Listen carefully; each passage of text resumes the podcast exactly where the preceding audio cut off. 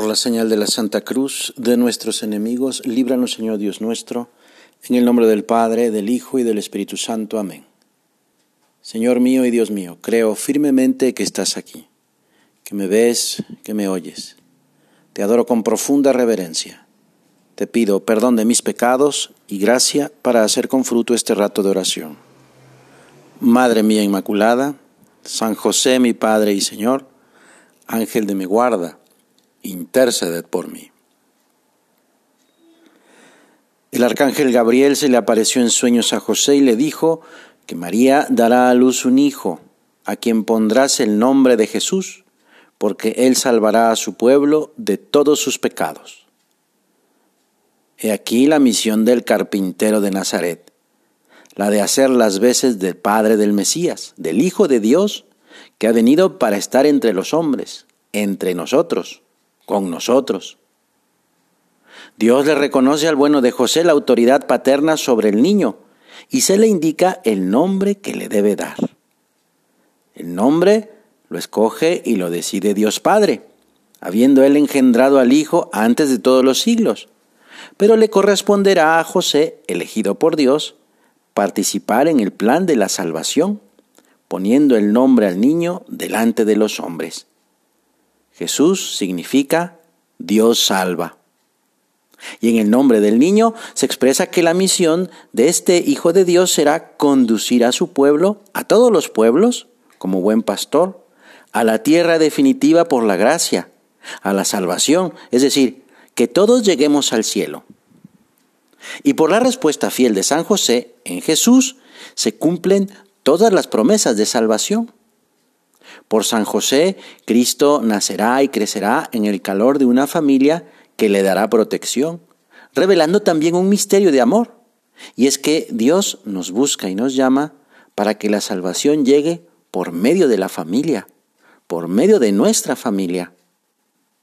También por San José el niño que nacerá tendrá una identidad, un nombre, una familia a la que pertenece y en la que será conocido formará parte de la historia de una familia y tendrá un vínculo, es decir, una unión con un pueblo concreto, el pueblo de Israel.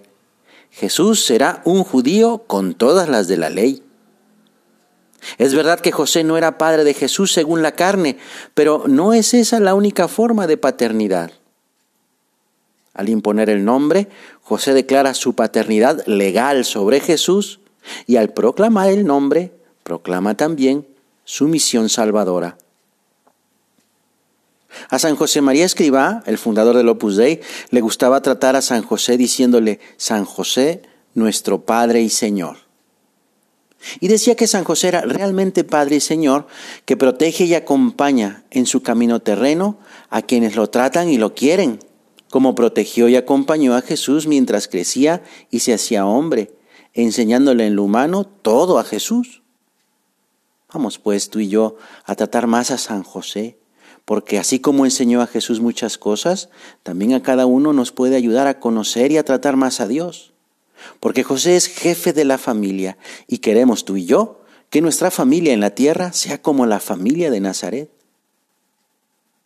Voy a leer de unas palabras de San José María.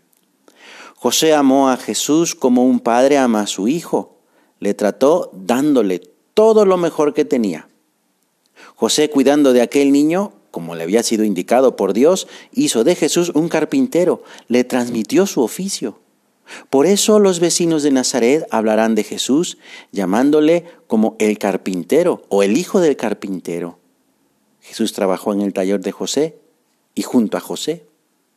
¿Cómo sería José? ¿Cómo habría dejado actuar en él la gracia para ser capaz de llevar a cabo la tarea de sacar adelante en lo humano al mismísimo Hijo de Dios.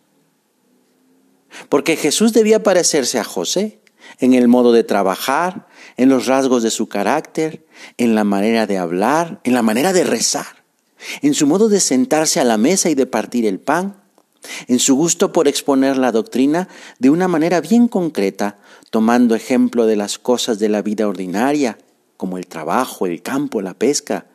En todo eso se refleja lo que ha sido la infancia y la juventud de Jesús y por tanto se ve el trato que tuvo con José. Si San José trató tanto a Jesús, Él nos puede ayudar y enseñar a tratarlo mucho más.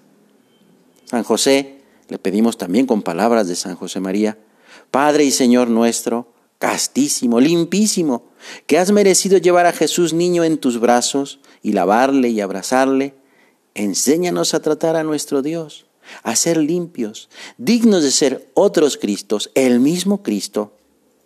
Esa ha de ser nuestra preocupación principal, intensificar nuestra amistad con el Señor, conocer mejor a Jesús, enamorarnos apasionadamente de este Dios que se ha hecho hombre para estar más cerca de sus criaturas, más cerca de ti y de mí, que se nos da totalmente en Cristo.